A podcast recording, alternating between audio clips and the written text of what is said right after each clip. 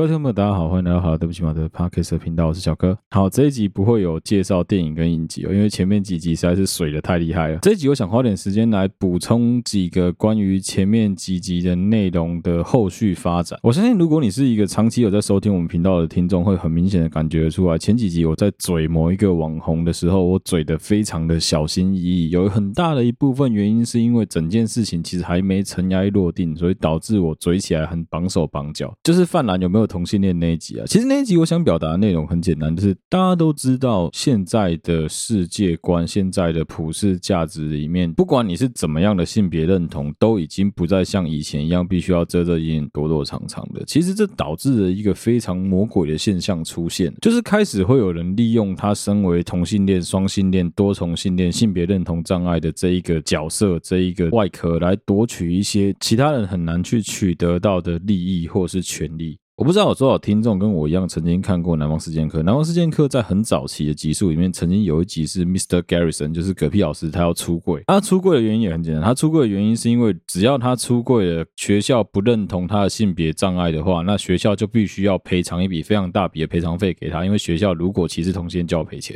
所以他也无所不用其极，甚至是找了一个助教叫精辟助教 Mr. Slave，在课堂上面使用了各式各样性暗示的手段来恶心那些小小学生们。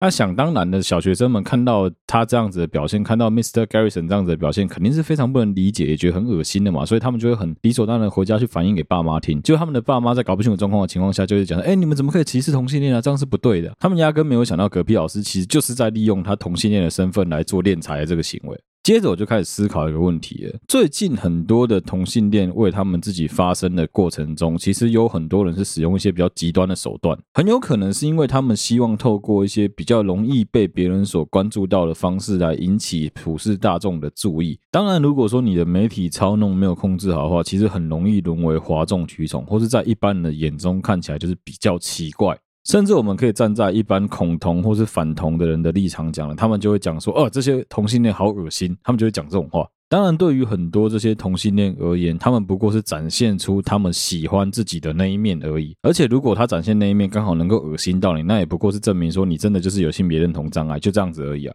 通常来说，这是不会无关痛痒的，不会影响到任何人。但是如果说他可以从中获利用恶心你来从中获利的话，那就是另外一回事了吧。好，接着我就在想，那怎么样的同性恋会最不理智？怎么样的同性恋会最不理性呢？我就在想说，诶，国民党泛蓝他们一直以来的想法，一直以来的价值观，都是比较偏向保守那一派的。我不是说民进党就多支持同性恋，民进党就多支持多元成家，只是相对来说，民进党会比国民党支持的力道更大一点点而已。好，身为一个比较能够代表台湾大中国传统思想的中华文化的一个泱泱大党，国民党相对来说，他们里面的同性恋一定非常非常的少，对吧？当我们现在假设所有人都是很理智的在选择政党的时候，就是每个人都是看着政见去选政党的时候，你绝对不会选一个理念跟你不一样的人去加入那个党派吧，对吧？你不会去支持一个理念跟你完全不一样的人啊。那有没有人是选党不选人？有没有人是纯粹就是因为哦，我就是讨厌民进党，所以我想加入国民党？有没有这种人？当然有啊。这些人相对来说，就是我们眼中所谓比较不理性、比较不理智选的选民嘛。接着我就开始在想，那怎么样的同性恋会最不理智呢？是不是其实相对来说就是很混乱？同性恋是最不理智的，怎么样叫很混乱？就是你是个同性恋，但你加入反对你们同性恋的国民党，这够混乱了吧？就是相对于想要守护所谓狗屁台湾价值的民进党，你加入一个就是大中国主义思想的国民党，你觉得他们会更支持同性恋吗？不可能嘛！他们今天在假装说什么倾听青年的声心声之类，都是狗屁啊！干他们倾听的是小红书，倾听的是抖音，倾听的是那些乐色文化里面的东西啊！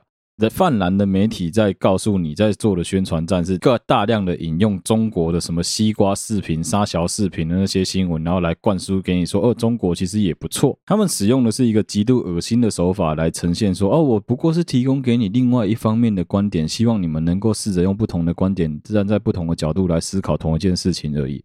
的确，这件事情其实是可以成立的。简单来说，所有事情都没有绝对的对立面，没有绝对的非黑即白。很多时候，很多事情都是维持在灰色地带是最舒服的。而且，其实有很多的价值观念里面，你想要赚到钱，最好的方式就是维持跟游走在灰色地带，才可以从中获取最大利益。因为你从两边都可以两手赚。但是，如果你选择了，假设你的身体是白的，但你选择站在黑的那一边，那你就会整个人很奇怪啊！你不就是立场超级的颠倒吗？你支持的政党很反对你这个人的存在，很反对你这样子价值观的人存在，你别起笑吗？你连要说服别人说为什么你会支持一个反对同性恋，但你是同性恋政党，都很难讲完了吧？我光想到都觉得很累。你今天要我去加入互加盟，我真的从头到尾都不知道该怎么帮他们辩论，该怎么帮他们讲话，所以我才会想说，在这样子的人设，在这样子的人设冲突底下的一个同性恋，他会有多疯，他会有多么的不理智。这是本来那一集想要讨论的一个东西的一个小的一个价值理念，但是后来没有讨论一个很大的原因，是因为其实。我后来发现，很多在网络上行使诈骗行为的这些假网红、假网美们，他们不见得都是同性恋，所以你不能一概瓜而论的讲说，哇靠，同性恋他妈通通都是诈骗的网红。但确实是我在听到所谓的人家给我的例子里面的那一个网红，刚好他是一个同性恋，他是一个同志，就是个男同志，而他也恰恰是我们这些臭直男所最难接受的那一种娘娘腔臭 gay，不管你用怎么样贬义的词去称呼他。我相信你都能够想到很多跟他人设符合的一个状态。当然，你可以说那是因为他对于他同性恋这个身份很骄傲。这也是为什么后来我没有打算嘴同性恋，因为我觉得同性恋本身没有什么错啊。我有很多朋友同性恋，他这有什么好嘴的？之前瓜吉曾经在他的直播里面讲过，有很多长得很漂亮的女孩子，她们的闺蜜正中心点会有一个同性恋，会有一个打扮的很三八、很骚包的一个同性恋，会有一个很以同性恋为傲的一个男同志跟他们混在一起。我们要讲的这一个网红，他也是一样的方式啊。这个所谓的网红，我实在是不觉得他是网红，但他就是在某一个地区非常的红，红到不行啊。虽然我觉得有一个很大的原因，是因为他们的同温层真的太厚了，我们很难打进去。再加上说年纪啊，各方面都不一样。不过据说，据说在当地，在他们那一个区域的很多年轻人有在追踪他的人，是走在路上，他很容易被人家认出来的，是到这个程度。我心里面就在想说，干不会吧？他是怎样打扮的像巴西嘉年华会吗？出门的时候就是男生硬要带奶罩出门吗？不然怎么样的一个男孩走在路上能够随便就被人家认出来？我个人都觉得这个有点在造神，你知道吗？我自己在我周围的朋友圈里面，算是一个眼睛很常去看到边边，就是眼角很锐利的那种人。我可以车子停着等一个红灯，转头一看到餐厅里面刚好看到王阳明跟九一一坐在餐厅里面吃饭，我认得那是王阳明，我认得那是九一一。但那是因为台湾基本上百分之七十的年轻人都认得王阳明跟九一一。可是身为一个大概就是十多万人追踪的小网红，你真的觉得他走在路上能够有多少人认得他？我个人是蛮存疑的了。再加上现代人走在路上大部分都要戴口罩的情况下，你告诉我说，哦，干爱罗干，大家都认得他，没有人不认识他，我觉得这有点奇怪啊。我说真的，以现在这样子疫情期间，即使山上优雅戴着口罩逛劳河街，只要他安安静静，就是一个人很 secretly 的在上面逛街，有多少人能够直接认出那山上优雅？我实在是不相信。但这个网红号称说他走在路上的时候会有很多人认得他，导致他在路上逛街都觉得很困扰。我个人是觉得你走在路上会造造成。别人比较困扰啦。好，撇开他的同性恋形象不讲，我们来讲讲他们这些假网红们的所作所为啊。我就不公布他的名字，但如果说你们有兴趣，稍微去 Google 一下，就能够找到这一个人了。简单来讲呢，他的做法就是他利用福袋在诈骗他的所有的脑粉们。具体来说是怎么做的呢？就是他告诉他的脑粉们，他们可以花四千块的价值去买他的福袋。买了福袋之后呢，福袋里面会有他平常在使用，但是他觉得很好用，想要推荐给他的粉丝们，或者想要让给他粉丝们使用的这些名牌包、这些什么化妆品之类乱七八糟的东西。当然，你如果是一个他的脑粉，就很像你可能支持浩浩志上班不要看，你支持什么奎丁，你就会去参加他们的义卖。你支持某个艺人，你会想要去买买看他的二手货。当然会有这样子的需求嘛，就是供需市场，这很正正常。好，问题来了，可能是这些网红平常没有在看新闻，也有可能是这些网红他们根本就不在意。事实上，中华民国的法律针对福袋这件事情，早就已经有很明文的规定，你要怎么卖，你要怎么做了。中华民国经济部早就在民国一百零二年二月七号有公告一个零售业贩售福袋定型化契约应记载及不得记载事项，里面就有明文规定到，你必须要写得很清楚，说每一个几率商品的名称、品牌、规格，还有你要花多少钱，怎么样的几率能够购得，只要明文规定。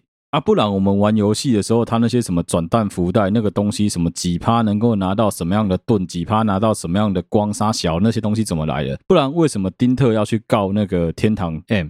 就是因为你已经明示了说，哦，我有几趴的几率能够抽到什么样的东西，但当我已经超过那个趴数，东西还没拿到手的时候，你肯定就有诈骗疑虑啦。你不能再丢一句说啊，那就是你运气不好来搪塞我。对，我今天买了六合彩全餐，把四十五个号码全部串片，你告诉我我会没中奖，这怎么可能？这件事情本身就是很不合理的啊！这福袋也是一样的啊。基本上中华民国法律既然已经有规定，你的福袋里面你要给人家什么样的商品要明示的，你就不能再讲说什么啊，对不起，我不懂法律，或者是露出一副说啊，我没有叫你们买啊，我就说只有我的粉丝们可以买啊，你不要再用这一套来唬烂别人了。你要怎么界定谁是你的粉丝？除非你有明文规定，加入你按赞追踪超过四个月，这才算粉丝。你敢这样子写吗？你也不敢啊。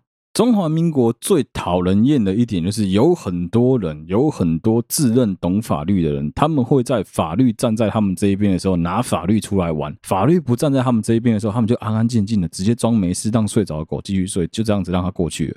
就很像我以前曾经教过大家的烂招一样。如果今天很明显你们发生车祸是对方很有利，你非常的不利，那你最好尽快跟他和解。如果你很明显的发现是你很有利，对方很不利，那你一定要报警叫警察，这不是一样的道理吗？稍微懂一点相关的法律啊、规范啊、规则啊，不是让你拿来玩弄的，是让你拿来保护自己。这网红很明显的很搞不清楚这一点啊。其实我后来有仔细的稍微估一下，发现网络上有一大堆人在搞福袋这一套。也难怪他会用同一套来练彩啊！其实福袋的原理就跟赌博一样啊，基本上就跟我们以前去玩游戏的时候买转蛋的道理是一样的啊。转蛋里面可能有九十八趴以上的东西全部都是乐色。只有一趴会是梦幻逸品。可是今天如果说你把福袋的这个级距拉得很大，你把这个基数弄得很广，举个最简单的例子好了，你把一个福袋的单价拉高，那相对应的每一个福袋每一单能够给人家的商品，是不是自然就要至少跟福袋的价格要能打平嘛？我举个最简单的例子好了，如果说我每一个福袋都卖一千块的话，我总共有一千个福袋，总价值就是一百万整嘛。所以你今天当然可以，譬如说，哦，你已经算好，你至少要赚二十万。那你所有的总商品的价值就至少要有八十万啊！那、你要怎么去分配这八十万？当然是你自己有本事怎么分配你就怎么分配啊！但是问题就出在于你的所有内容物的价值你要明示啊！你要让人家知道说你能够抽到什么样的商品、什么样的厂牌、什么样的价格，你要写清楚啊！举个最简单的例子好了，前一阵子有蛮多网红会在网络上面卖福袋，写说什么不要怀疑，我们最大奖就是宾士 AMG 一台。然后什么？我要送总共十二台 iPhone，几台 AirPods，当然可以送啊。问题是，他没有告诉你的是，他最小奖可能就是一团纸团啊。但是如果他在公告里面已经有告诉你说，他的最小奖很有可能就是一双破袜子，很有可能是一双什么奇怪牌子的袜子，你还愿意去买这个福袋，那是你自己心甘情愿，你活该被骗嘛。在这种情况下，确实就是银后两气，反正你也怪不了别人，别人也没办法怪你，你自己爱买的嘛。反正你就是想要赌那个投机心态，你要看你自己能不能够赌到那个商品啊，差别在这里啊。可是今天这一个网红很王八蛋的地方在于，他直接告诉人家说，每一个福袋里面的每一个商品都是我曾经使用过的什么名牌包啦、好的东西啊之类。你一旦给了别人这种期望值之后，最后给的却是 A 货，给的却是假的东西，都是虾皮就。买得到淘宝就买得到乐色，你觉得谁会服气？你觉得谁听到会开心？谁拿到这个福袋还会觉得说：“哦，你好棒哦，你是我们的神。”谁他妈会这样子觉得？其实他们使用的手法都一样，就很像前一阵子青青在做的事情一样，就轻轻松松嘛，大家都知道嘛。青网红青青在干的事情其实是一样，他们就是想要营造出一种，你看像我这样子能够很 easy 的生活，能够过非常的棒，非常的轻松。但只要付出一点点代价就好了，拜托，大家都知道好不好？免钱的最贵啊！这世界上真的没有白吃的午餐啊！没有什么事情会他妈就只是一个福袋从天上掉下来砸到你就拿到一台宾士啊！哪有这种事情？我跟你讲，我今天在路上直接丢一把宾士 AMG 的钥匙丢在那边，然后车就停在那里，让你直接可以开走，你敢开吗？我就不相信有几个人敢把它开走。为什么你不敢开？因为你知道你开走会有侵占、会有犯罪的疑虑，所以你一定不敢开啊！你觉得有几个人会相信你讲说哦，我就刚好捡到那个钥匙，那那把车就这样子被我开走？你觉得有几个人会相信你这种狗屁说辞？多少人会讲钥匙是你偷的，车子也是你干走的？大家一定都会这样子认定啊！所以这些网红网美们他们在塑造出来的形象，你也知道很假，你也知道很不可思议，结果你还信了，那到底怪谁？以前刚开始录 podcast 的时候，我很喜欢跟 Mike 跟 Sean 他们在讲说，我们其实搞得很像在搞一个宗教，你知道吗？我们就是在把我自己的个人价值观跟理念灌输给听众们，来让大家去吸收、去融会贯通我的想法。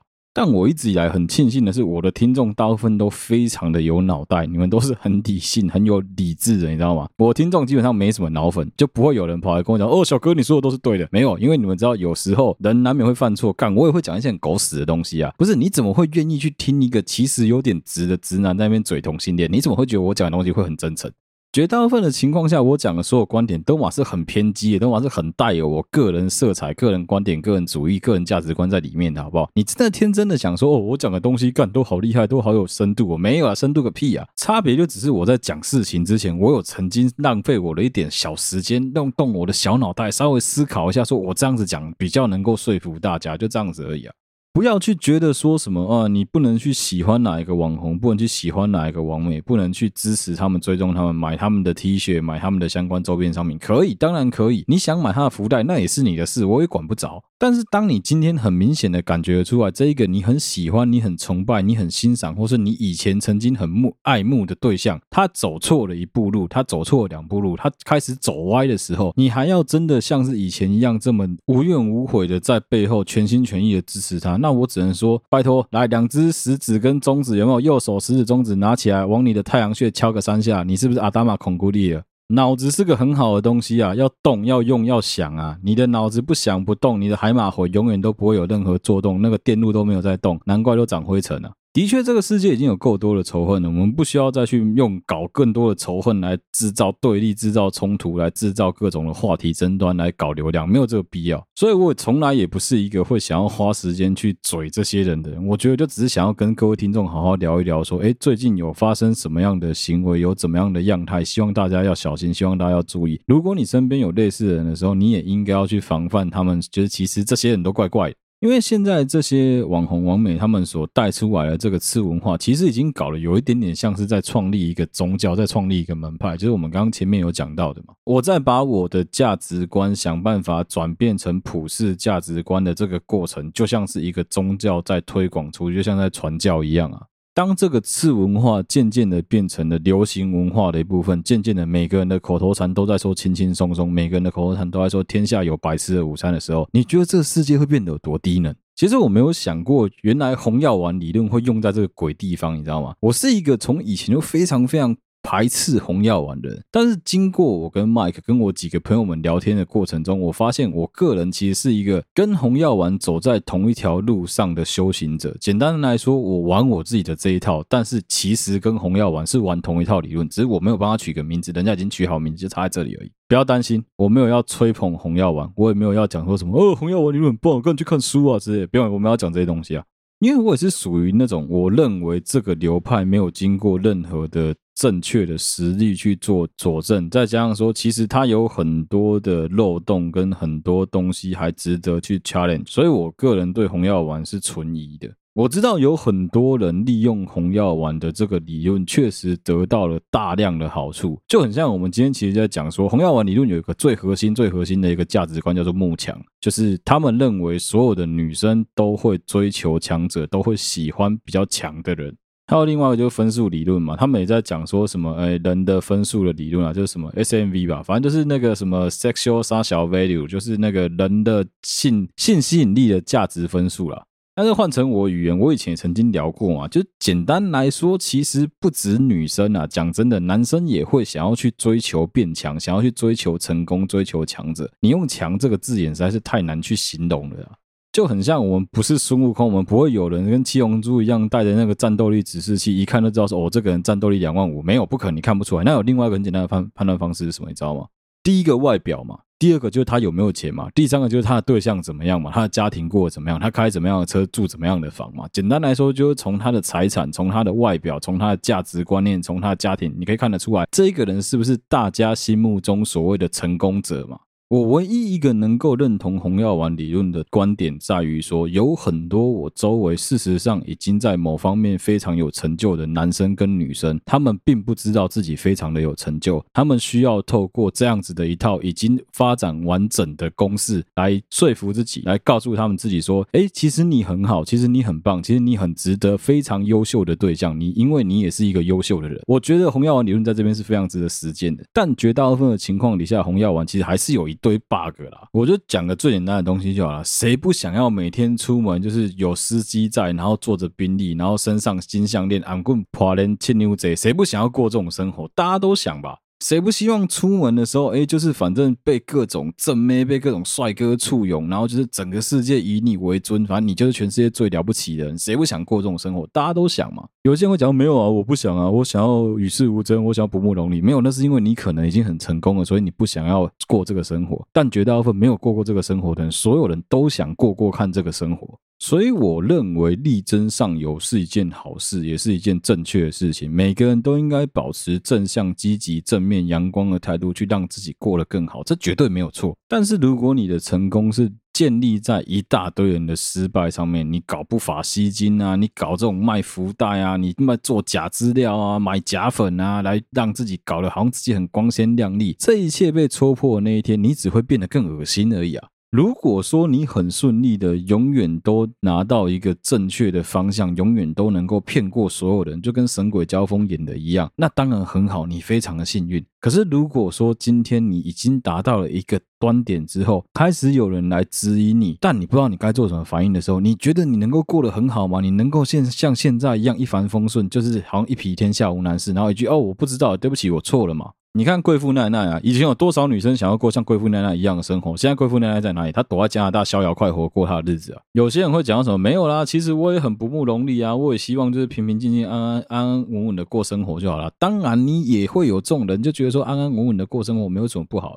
有像两金刊集这样子的人，当然也会有像市井这样子的人啊。你就觉得说，反正人生就是稳稳的，每一个每一发球来，我都打个安打，打个安打，安打安打一直上垒，我也会得分啊。那你看，你还不是想追求得分？你又不可能说干安打，接下来残垒，啊你就觉得啊，好可惜哦，每次都好可惜。你的可惜就是来自于说，你有一个机会成本没拿到啊，不是吗？做人真的不要想着要贪，要一步登天。你如果整天都想了这些东西的话，你真的非常非常的难成功啊！你靠着偏门能够赚来那些钱，最后都还是必须要吐回去啊！其实最让人头痛的就是我们想要讲的这一个网红，他到最近已经完全的改变了另外一个形式。他不只骗一般的观众、一般的什么他的粉丝，他现在开始豪销其他周围的那些假网美们，他开始帮他们上一些莫名其妙的课程。你知道最屌的就是这个吗？他不止只是做实质上的商品，他现在开始改走心灵层面，在卖一些虚无缥缈的东西。这就很像我今天去卖你一个什么心灵能量净化水，你至少还要拿到那瓶破水，不管那个水好不好喝，你至少拿到那个水。而且说不定你喝起来还想，哎呦，大师加持，拎起来干不干？你说不定还有这种想法。但我今天卖你一堂课程，请来爆奶女助理跟肌肉猛男助理站在旁边，让你觉得说，哇，这个人真的是非常非常成功的一个商务人士，他做的一切都很完美啊。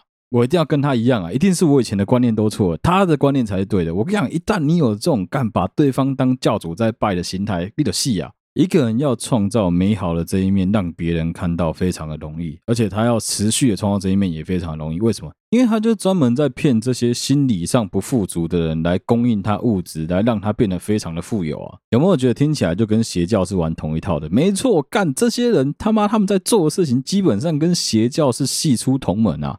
只是那些邪教的教主们，他们必须要穿着法袍、穿着道袍，他们开了宾利就会被嘴。但，这些网红网美干可以穿着比基尼，穿着一件小的三角裤，把自己的肌肉练得超级大块，开着一台宾利、保时捷、法拉利，你们还觉得说，我、哦、干好屌、好棒，我要过这种生活。另外一个部分就是他们很喜欢灌输给他们的所谓的粉丝们那种很非常非常偏激的价值观念。以前有一个集数是我跟麦克在讨论说两性平权，或是要父权，或是要女权的这个东西嘛。好，没有什么。女权、父权啊，就是男性主义、女性主义啊，或是平权主义啊。你去想一个问题就好了，这件事有绝对的答案吗？好，应该这样子问：你觉得这件事情有绝对值吗？你觉得有一定要 AA 制或一定要对方付钱的道理，或者一定要你付钱吗？你觉得有一定吗？我举个例子好了，如果是一个常年奉行 AA 制的人，他奉行 AA 制的理由是因为他不想要帮对方出钱，结果今天对方不但不不用 AA，还帮他出钱的话，你觉得他还会继续谨守他所谓的“我就是要”？要 A A 制的这个本分吗？好，我再举一个非常臭的理论，就今天如果有一个，不管你是男生或是女生，你跟一个对象出去约会的过程中，他把你弄得很不愉快，把你弄得很毛。平常你是一个都会掏钱出来的人，就突然间觉得说，干老子干老娘，今天就是不想出钱，妈的，我就是要让他出，或者他的钱我就是不爽付，有没有这种可能性？当然有啊。好，或者是另外一个情况好了，平常你都是一个觉得 AA 制或是让对方付钱很应该的人，但是今天这一个男生，这一个跟你出去约会的对象，他非常的恶心，他很明确的表示说，如果你要让他出的话，那你要让他摸一下，或者说什么，哎，那你让我亲一下啊，没关系吧，我帮你出钱呢，应该的吧。如果对方是这么恶男的话，你还会笨到让他出钱吗？你还会让对方有机会能够恶心你吗？应该大部分的人就会懂得保护自己，说哈，算了，干老娘自己出，反正我也不屑让你这种恶男碰到我，会吧？大家应该会有这种心态吧？所以在那边随便的教自己的粉丝说什么，嗯、呃，各位宝贝们，我们不用自己出钱哦，一定要让另外一半出钱哦。我跟你讲，男生就是要付钱，没有这种道理啊！干你俩，照你的这个理论，男生就要出钱啊？你们两个都男的，干你俩到底要谁要出钱？两个都男的，怎么办？这种时候该不要开始比雄性激素谁比较多吧？这很莫名其妙啊！不就是讲好就好，你爽就好了吗？只要你不要有一种被对方占便宜或是你吃亏了的感觉，我觉得都可以吧。这种事情是很随意的吧？为什么要硬性的规定说什么啊？就是不要出钱啊？就是要我出钱啊？就是要 AA 制？我觉得这都莫名其妙。当然，他这种类型的恶人就遇到我，他就觉得很开心，因为我就是那种会奉行第一次出去约会的时候，我们会帮对方出钱的，我们就是这种人啊。而我得说实话，如果我今天帮你出钱之后，哎，我们加了 IG，加了 Facebook，我发现你有在追踪这个网红，操你妈！我一定直接跟你讲，把钱吐出来。那一天吃饭三百八，你给我出出，一定让你出，操你妹的！这些假网红、假网美们在网络上能够有一定的声量，能够有一定的流量，你要想，还是要靠你们这些衣食父母啊，还是要靠这些粉丝们堆叠起来的声望啊。做节目像我一样做的这么佛，做的这么随意的干，没有几个啊。我跟你讲，我就是因为完全没有想着要盈利，我也没有想着要红，反正我就只是想要把我的观念宣 宣导给我周围的其他人而已啊。对我来说，我觉得有趣的就是，因为我有很多的朋友没办法每天吃饭，没办法每天见面，所以他们透过听我的 podcast，他们可以了解说最近发生了什么事情，或有什么价值观的事情。甚至有的人因为听我 podcast 就知道说，哎，干，你最近是不是要结婚？操，为什么没炸我喜帖之类的？除非你就是跟我一样，你就是完全没有想着说干要做了多大，要把饼画多大，我要占什么市场，干我要接业配，我要赚爆，我要赚钱。没有，你完全跟我想的，就是反正我爽，我就觉得好玩，我觉得喝剩，我就想跟大家分享我的观点。如果你是抱着这种心态来做节目、来做网红、来行销自己的话，干你会饿死啊！你一定饿死啊！白痴哦！你知道我就是那种像叫我填个表单，然后要在人家 APP 上面推广，干我在那边三催四请，混了大概一两个月才把表单填完，才送出去的那种摆烂。我就是那种麦克在那边跟我讲说，哎，你要不要做个推广啊？IG 跟 Facebook 各下一点广告，然后我在说，哦，很贵，干五百块，呃，付不起。结果出去吃个饭，可能随便就超过一千块，王八蛋。然后最近可能会再继续写买广告下推广，因为我想要做一些无聊的实验啊。因为最近呃，可以跟大家分享一件事情，就最近 Facebook 跟 IG 还有 YouTube 啊、Podcast 各大平台的演算法都变得非常非常的奇怪。你可以很明显的发现，那些有办法霸榜的人，他永远都在榜上最强的地方。这导致很多新的内容创作者出现了一个很大的困境，是只要他不买推广，他连上榜的机会都没有。哎，其实如果你有在使用 Facebook，你有在使用 YouTube，你没有用什么 Ad Block，你没有买那个 YouTube Prime，你应该会很明显的感觉到，最近打到男生的广告几乎都是黄赌毒啊，打到女生的广告绝大部分就都是美妆，因为很明显、很明显的一个壁垒分明。Facebook 也很乱。小，你知道吗？Facebook 的广告里面，现在绝大部分男生哦，我滑广告啊，大概我会故意这样子往下滑广告，滑到第五个之后，每个广告都变超歪，开始什么 SPA、护肤、会馆之类的东西。终归一句，Facebook 啦、YouTube 这些所谓的影音创作平台，他们都还是想着要赚钱啊。啊，简单来说，就是这一类型黄赌毒的，就很像是手机手游广告一样，他们是最有本钱能够去投广告的，所以当然他们能够付比较多的钱来无差别式的攻击，这就导致很多中小型的广告主，他想要好好的投广告，每次都会投到一大堆无效广告。那另外一个更大的问题，就是因为现在的那个所谓的媒体整合中心，就是那一种专门在帮人家下广告的那种广告公司哦，他们不叫广告公司，他们大部分都叫网络行销公司。这类网络行销公司，他们现在开始陆陆续续的想要找一些小网红啊、小网美啊来合作业配。他们在做就是白手套的工作。假设我今天有一个台灯我要卖，我就去找这种网红、网美来合作，来媒合他们说，哎，那要请我帮你找网红、网美来帮你媒合，来叫他们帮你做业配。这也延伸出了一个最近。发生了一件很好笑的事情。就是这些所谓的网红网美们，其实有很多人他们在网络上的形象非常的优质，非常的好，或长得很漂亮啊，腿很细啊，奶很大啊，然后身材很好啊，脸很尖啊。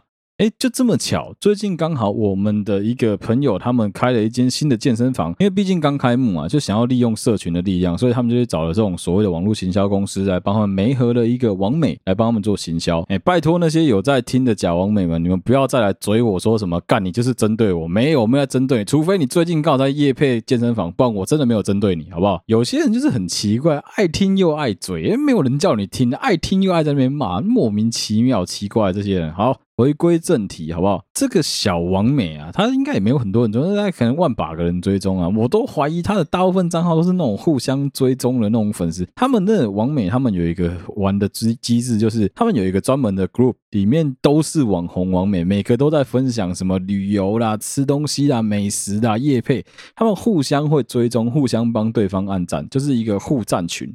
有点像是以前那种 Facebook 那些中二病小朋友在那玩战友群、战战友团、战友群那种感觉。好，因为当年 IG 的机制是这样子：如果说你的文章一直不停的有人按赞分享的话，它就会像是病毒似的慢慢往没有接触到这篇文章的人去扩散去。增高它的触及率，所以他们这个手法是非常非常有效率的。但是久了之后，你就会发觉说，他们的那个网只是有限的，就很像是一个城市一样，所有的社区里面的住户都永远是同一批人，所以你就会很明显的发现说，诶，在听的、在看的、在按赞都是同一批人。这还会有另外一个问题，就是一旦你不再帮他们按赞，你不再帮他们互相的去取暖的话，那你的按赞数就会停滞。虽然说追踪数不会变，但按赞数就会停滞。好，那到头来停滞了怎么办？他们只能用另外一招，因为因为你的粉丝必须要有增长，你才能够有一定的收益嘛，所以他们最后还是只能买粉。